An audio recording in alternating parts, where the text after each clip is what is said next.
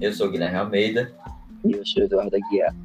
E o tema de hoje a gente vai falar sobre o sistema de atividades.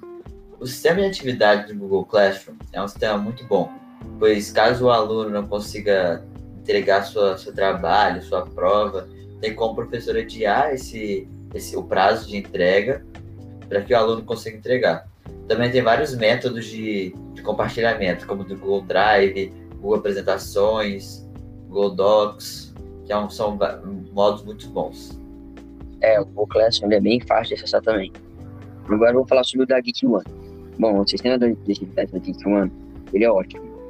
Que quando você tem um trabalho novo para você fazer, o, a Geek One manda muitas notificações, tipo, ah, tem trabalho para você fazer, vai lá fazer, senão você vai perder o prazo.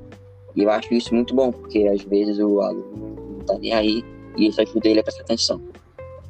Esse foi mais um episódio do Educativo Online e espero ver vocês no próximo. Valeu.